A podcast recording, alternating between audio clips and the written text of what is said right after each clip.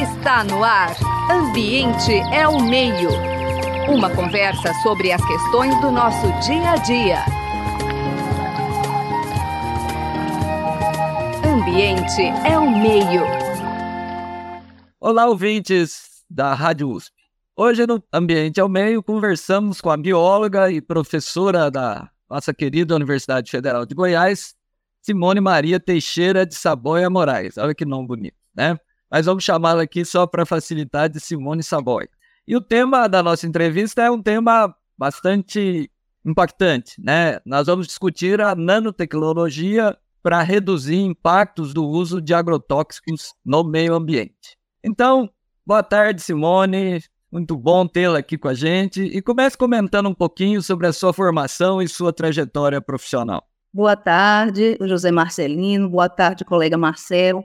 Muito obrigada a todos pelo convite, né? É uma satisfação estar aqui. Espero, né, ter informações proveitosas para todos os ouvintes. É, eu sou bióloga, sou é, formada pela Universidade Federal de Pernambuco, fiz ciências biológicas, bacharelado e licenciatura, posteriormente mestrado e doutorado, na Universidade de São Paulo, na área de biologia celular e tecidual. Posteriormente, eu fiz também um estágio pós-doutoral na Universidade Estadual de Campinas, no departamento né, de biologia celular, na área de biologia celular estrutural. E atualmente trabalho com nanopartículas organizadas, feitas, né, sintetizadas a partir de óxido de ferro, que são chamadas de magnemitas. Também já trabalhei com magnetitas e com o objetivo de realizar estudos que possam minimizar o impacto de agrotóxicos. Né? Nós aqui na região centro-oeste, eu sou docente da Universidade Federal de Goiás, do Departamento de Morfologia, do Instituto de Ciências Biológicas, e aqui nós temos um grande problema, né, por ser uma área em que há muita agricultura, que se por um lado né, contribui muito com é, a produção de alimentos, né, é um celeiro para o Brasil, por outro lado, a gente tem essa dificuldade né, do impacto ambiental por agrotóxicos. Sobretudo, o nosso estudo se dedica à análise do glifosato, que é o principal agrotóxico utilizado na, na cultura de soja e milho. Muito bem, antes de falar do famoso glifosato, né, uhum. popularmente conhecido como Roundup, mata-mata, vamos falar um pouquinho dessa tal de nanotecnologia que está na moda, nanopartículas, né? Parece que tudo agora caminha pelas nanopartículas. Então explica um pouquinho o que é e por que, que elas são importantes, né? Então, a nanotecnologia, eu acho que dentre as áreas né, tecnológicas é a que mais se expande.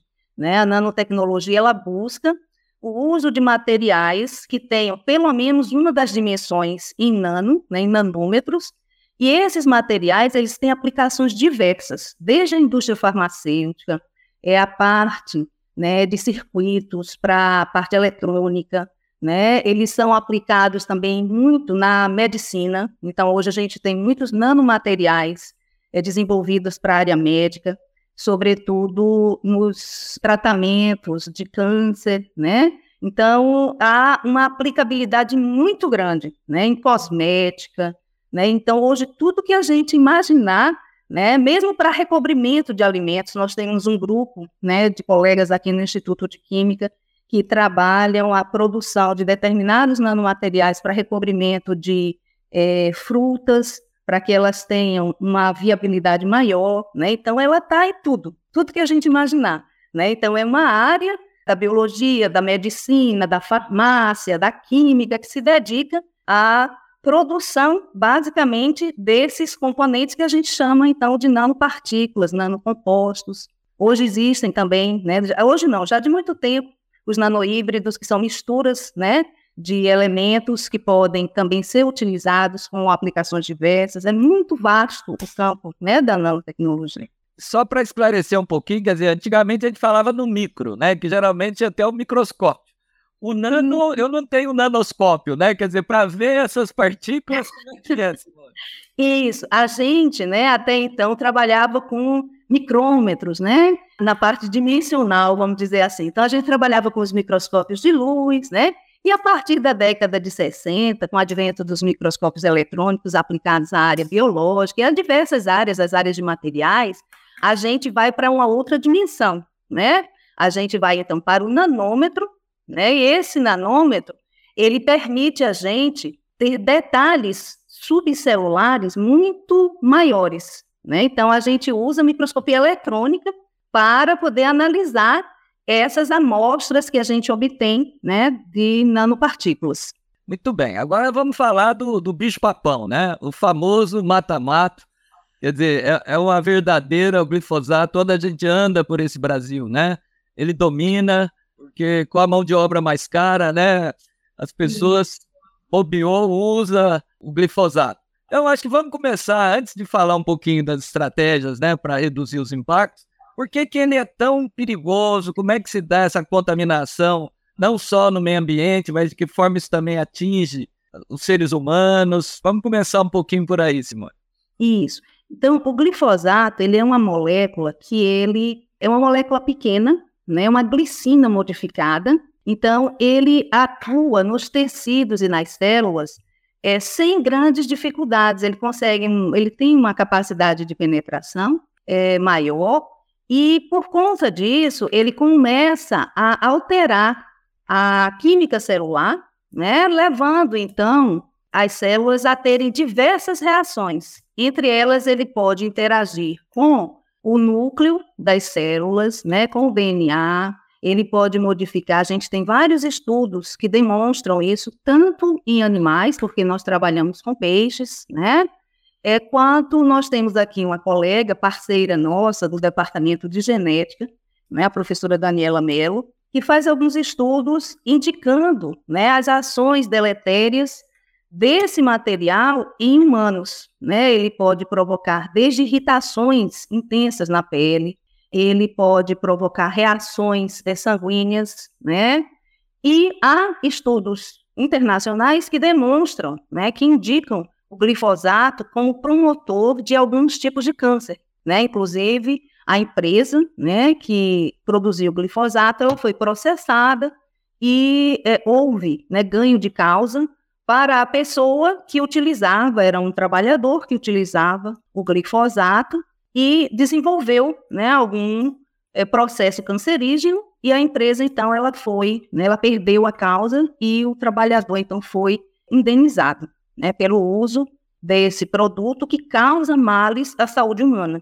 Então, esse daí tem o grande né, perigo. E ele, é, a questão que a gente vê, assim, as análises levando em conta os processos de bioacumulação, né, os tecidos, as células, eles podem permanecer por muito tempo com essa substância química, esse tóxico no seu interior, né?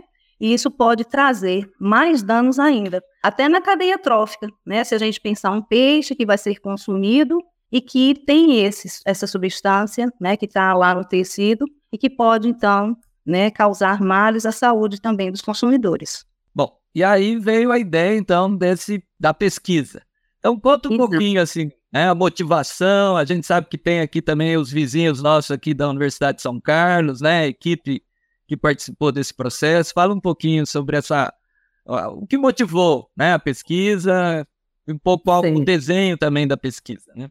Exato. Então, é, é, nós, né, há algum tempo, estamos em busca de algo que possa somar, né? Somar no sentido assim, já se sabem os efeitos deletérios né, dessa substância. Sabe-se que ela está no meio ambiente, que existem águas que estão contaminadas, né, solos estão contaminados. Então, o objetivo da nossa pesquisa central é propor algum componente que seja capaz de reter na sua superfície essas é, substâncias tóxicas, ou seja, né, o agrotóxico, e poder ser retirada do meio ambiente com uma, vamos dizer assim, com um impacto menor. Então, a gente começou a analisar, e esse é um estudo que muitos dos pesquisadores brasileiros, inclusive a Universidade de São Carlos, né, a Universidade de São Paulo, a própria Unicamp e outras entidades, né, pesquisam com é, estruturas que sejam magnéticas. Então, as nanopartículas que nós trabalhamos, que são as dióxido de ferro, elas são também magnéticas e permitem que, por magnetismo, elas possam ser retiradas do ambiente, né? E é, nesse sentido, a gente também procurou desenvolver, aqui junto com o pessoal do Instituto de Química, a professora Emília Celo Oliveira, foi muito importante né, no iniciar da nossa pesquisa, desenvolver uma nanopartícula que ela tivesse uma superfície de adsorção maior. Nela, a gente faz uma cobertura né, de uma substância que chama citrato de sódio e é, a gente tem visto, por análises que a gente faz em vários tipos é, de aparelhos, que ela tem conseguido reter esse componente, que é o Roundup, na sua superfície. A gente, então, com esse dado, encaminhou um novo projeto, que foi financiado pela nossa Fundação de Amparo à Pesquisa do Estado de Goiás, em parceria com a Fundação de Amparo à Pesquisa do Estado de São Paulo. E aí foi que nós chegamos na Federal de São Carlos, para podermos trabalhar. E a nossa busca agora é pela corona, é pela estrutura que reveste essa nanopartícula e pela compreensão de como é que se dá essa reação na superfície dessa nanopartícula, como é que retém o Roundup nessa superfície e quanto tempo a gente pode manter esse é, material na água. Mas a gente faz isso por experimento, a gente não, ainda não chegou no meio ambiente. A gente faz isso em laboratório tá? Que às vezes as pessoas. Né, que... Deixa eu só dar uma paradinha aí, porque a coisa é complicada. Então, deixa. É. Embora você seja didática. Então, só para tentar clarear, quer dizer, a ideia é um pouco. Eu, eu me lembro assim, antigamente a gente punha carvão na geladeira, porque o carvão tinha a capacidade de agregar, depositava no carvão o cheiro.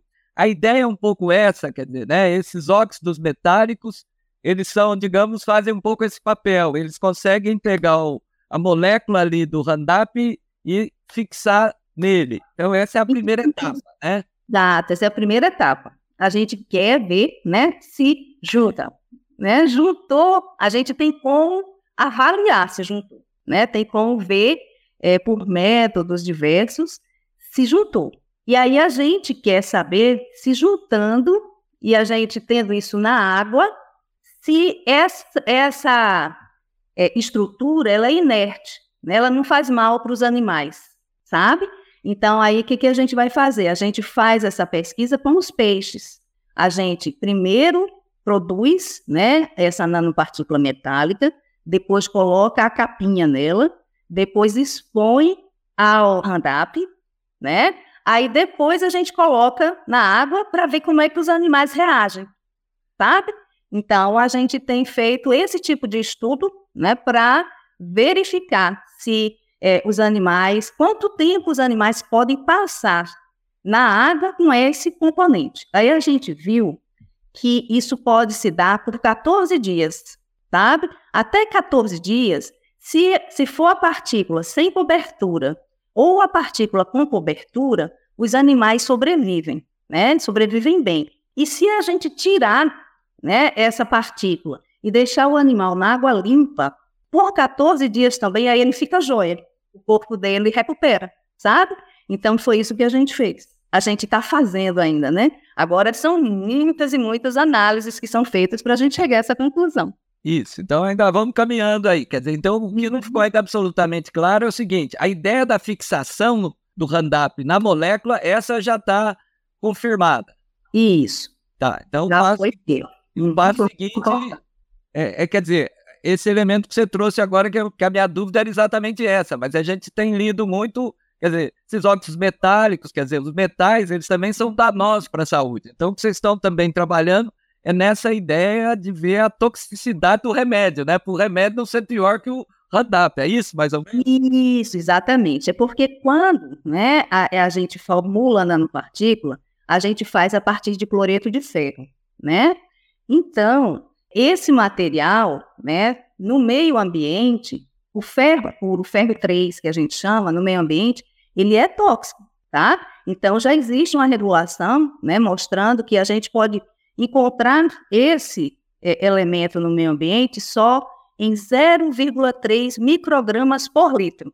E é esse referencial que a gente usa para poder sintetizar as nossas nanopartículas. Então, tudo né, que é sintetizado, tudo que a gente testa tem que estar dentro desse limite, tá certo?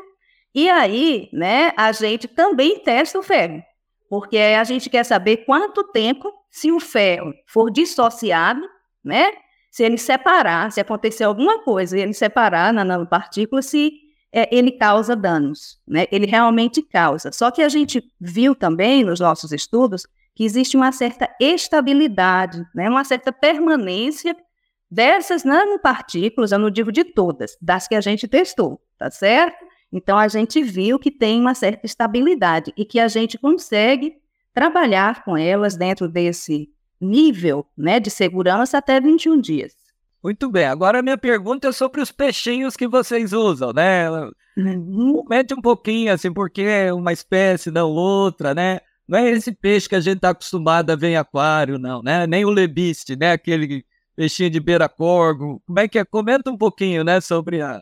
É, ele é até, antigamente ele era chamado de lebiste. Hoje, o nome científico dele é Pecidia reticulata. Ele é um guppy, sabe? E é, esse peixe, ele é muito interessante, por quê? Porque ele responde bem a essas alterações, ele é um animal que ele é aceito né, internacionalmente como um modelo né, biológico para pesquisa. E ele tem algumas vantagens, ele é um animal de pequeno porte, né? Ele se reproduz muito facilmente, ele é de baixo custo para manutenção em laboratório, é, é uma espécie que é neotropical, né? ele está distribuído, então, é, na região, na faixa neotropical do mundo. Portanto, ele pode, né, os experimentos que a gente faz, eles podem ser repetidos por outros pesquisadores, né? Porque na descrição que a gente faz dos métodos, e o animal também, ele é um animal acessível em outras regiões do, do planeta, né? Então, tudo isso contribui para que né, esse animal, esse modelo biológico, ele possa ser utilizado largamente e sem dificuldades, porque ele não está ameaçado de extinção. Então, a gente não tem problemas assim quanto ao número de animais. Claro que a gente, é, todos os estudos são submetidos a comitê de ética de uso animal, né? A gente tem todo um processo, todo um cuidado para o uso desses animais, bem-estar deles, né? Nós temos um biotério com condições adequadas, alimentação regular, luminosidade, oxigenação, né? Tudo é mantido para que o animal ele esteja bem, né? E para que a gente então não proceda de forma inadequada com esses animais. Mas eles são largamente utilizados e são aceitos por vários guias internacionais, como é o caso dos guias, né, de experimentação animal da OECD, né, da USEPA. Então a gente segue os padrões internacionais para o uso desse animal. Muito bem. Seguindo a, a conversa, quer dizer, a sensação que eu tenho é isso que vocês estão trabalhando, é quase um ovo de Colombo, né? Porque, quer dizer, vocês estão usando para o Randap, na verdade, são várias linhas de pesquisa nesse sentido, Simone? São, são muitas as linhas de pesquisa, né? Há possibilidade de ampliação ainda, né, desses, dessas análises. Nós, recentemente, entramos em contato, né, com o pessoal do CNPIM, que é, né, um órgão ligado ao Ministério da Ciência, Tecnologia e Inovação, que funciona aí na cidade de Campinas, né, e mais especificamente com o laboratório de nanotecnologia do CNPEM, né, e aí nós temos avançado nesse sentido. Então, são várias as linhas de pesquisa, muitas as perguntas, né, e cada vez a gente vai detalhando mais para que um dia essa é, nanopartícula possa ser usada de fato né, na remediação ambiental, no tratamento de esgotos, né, em vários tratamentos que possam minimizar impactos de substâncias tóxicas. Um dia a gente chega lá. É, acho que é importante falar para o ouvinte é isso. Tudo é laboratório, como você deixou claro, né, Silvana? Isso. Mais um dia, né?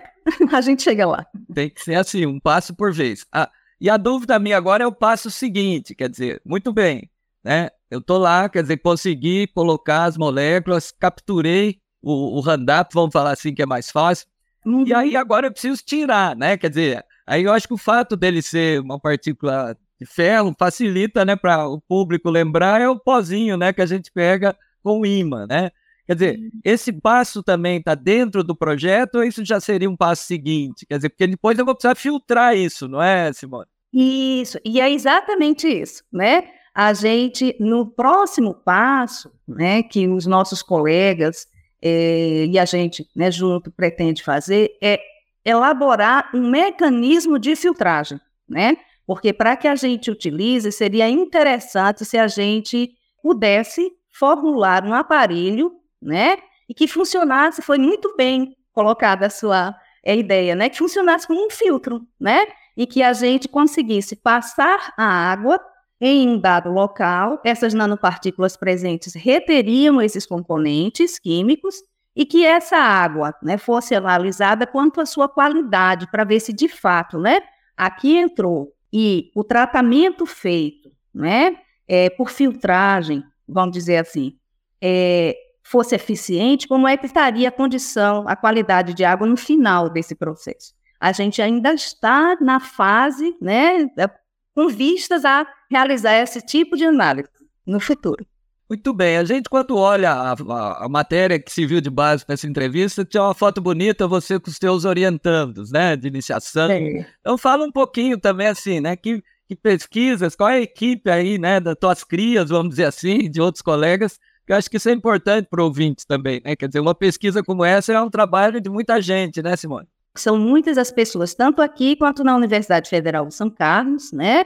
Nós aqui trabalhamos com mestrandos e doutorandos do Programa de Biodiversidade Animal, né, que é do Instituto de Ciências Biológicas. É, esses estudantes, eles têm bolsa, né, do governo federal, eles têm bolsa da CAPES, alguns têm bolsa do CNPq, porque é essencial, né, que a gente coloque para os ouvintes que as pessoas tenham como se manter porque esses estudos eles requerem, né, dessas pessoas muito tempo, né? Elas precisam estar no laboratório para manter os animais em condições adequadas, para, né, realizar todos os processos de síntese das nanopartículas, para fazer todos os estudos experimentais. Então tudo isso, né, é, demanda tempo e as pessoas elas precisam estar exclusivamente dedicadas a isso.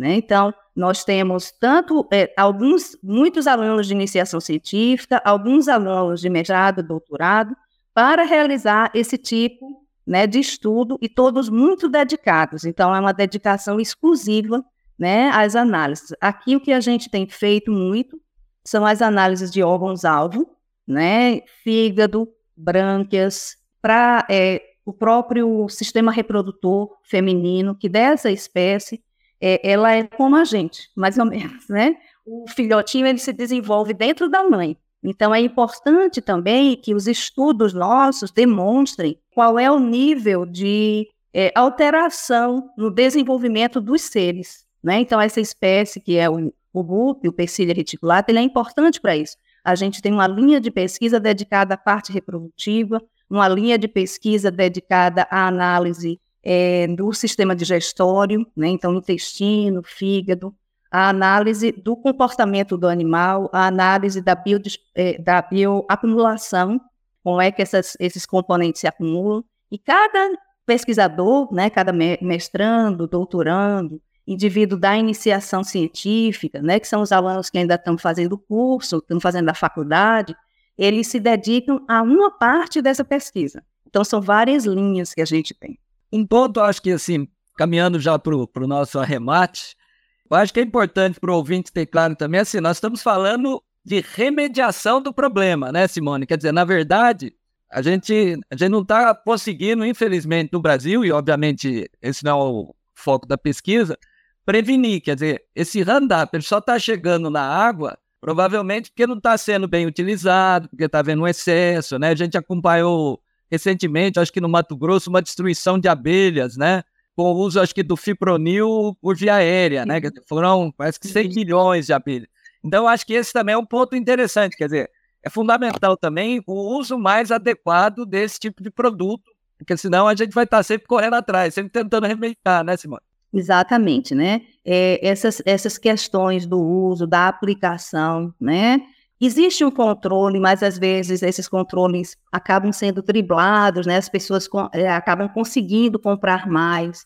É a questão também dos a gente tem que colocar, né, que é os contrabandos dessas substâncias que a gente vê, né, saindo das fronteiras, aí muitas vezes são, né, detectadas pelos policiais, né, mas a gente sabe que infelizmente também existe. Então tudo isso somado traz esse impacto muito grande e que é muito nocivo para a gente, né? Então, é, a conscientização, a educação das pessoas em relação à presença desses compostos, seja na agricultura, seja a gente usado, porque o Randap, inclusive, existe uma formulação dele que é usada em jardinagem, existe uma formulação que o pessoal joga nas águas, né? Ele com algicida, chamado rodeio. Então, tem várias formulações e tudo isso causa impacto, porque é a soma né, de todas as ações das pessoas. Então, isso é, é muito preocupante para nós pesquisadores, porque, como né, você colocou, a gente corre, corre, corre atrás, mas nunca consegue vencer, parece, né? Porque as, as, o aumento né, do uso é tão grande que, por mais que a gente faça propostas que em futuro sejam viáveis, é, fica complicado. Muito bem, eu acho que eu vou para a última questão, Simone, uma questão talvez mais ampla, e fico com essa tua experiência de pesquisadora, essa tua tranquilidade quase mineira aí, né? Essa mistura de pernambucana com goiana aí, né? Essa mistura rica que é o Brasil. Qual o dilema de fazer a pesquisa no Brasil? Quer dizer, hoje, nós estamos precisando, quer dizer, viveu essa loucura que foi o governo anterior, né? Que cortou tudo, um governo anti-ciência, Quer dizer, você está sentindo bons ares, quer dizer, aonde estão os gargalos? O impacto da pandemia também. A gente aqui na universidade parece que sente os alunos meio desorientados, que foi esse impacto da pandemia também, né? Como é que você vê aí, os, aí no olhar mais amplo, Simone, fazer pesquisa no Brasil? Eu acho que agora a gente vai ter, ter um respiro, né? Nesse sentido, a gente é, observa os alunos com mais tranquilidade, porque a gente é, passou por um período em que os estudantes, por exemplo, de pós-graduação, eles tiveram dificuldades, houve até em algum momento, assim, não vai sair a bolsa, né? Houve uma diminuição, corte do número de bolsas, é um desestímulo, né? A, a pós-graduação, a pesquisa, muitos colegas, é, não só os estudantes, né, que a gente tinha, como colegas também fugindo, né? Essa fuga de cérebros que a gente é, lamenta tanto que é necessário para a gente formar pessoas e aproveitar a formação que a gente dá, um investimento muito alto para que a gente, então, tenha essa perda né, de profissionais altamente qualificados. Então, nesse, nesse sentido, eu acho que com, agora a gente teve uma correção dos valores das bolsas, né? Então, a gente está com mais esperança né, em que, que as coisas aconteçam com maior tranquilidade, né? que os estudantes tenham assim mais incentivo para darem né, continuidade à sua formação e para contribuírem com o país. A gente precisa muito da continuidade, tanto do fomento quanto da formação de, de pesquisadores e do uso adequado né, dos recursos de pesquisa para a gente avançar, porque a pesquisa ela não pode ser interrompida no meio. Se a gente tem um incentivo à pesquisa, a gente precisa continuar. Como eu, eu fui comentando com você, para o futuro. Então, para o futuro, eu preciso de mais recursos, não é? E preciso dar continuidade a essas ideias com todos os nossos colegas também. Cada um na sua área tem muito a contribuir. E o Brasil é muito bacana para isso. Muito bem, gente. O programa Ambiente ao Meio de hoje teve o prazer de conversar com a professora da Universidade Federal de Goiás, bióloga, pesquisadora Simone Saboia. Agradecemos também a equipe técnica do programa, Gabriel Soares, as meninas da produção, as batalhadoras Bia Pavan e a Paula de Souza. Eu e o Marcelo agradecemos muito, Simone. E fique à vontade aí para despedida aí dos ouvintes. Eu é que agradeço muito. Então, foi uma grande satisfação estar aqui com vocês nesses momentos, né? E estou à disposição de vocês para outros papos, né, sobre ciência. Muito obrigada. Um grande abraço a todos. Você acabou de ouvir Ambiente é o Meio. Produção e apresentação: José Marcelino e Marcelo Pereira. Música tema: Evandro Navarro. Sonoplastia: Mariovaldo Avelino. Ouça também este e outros programas em www.ribeirão.usp.br.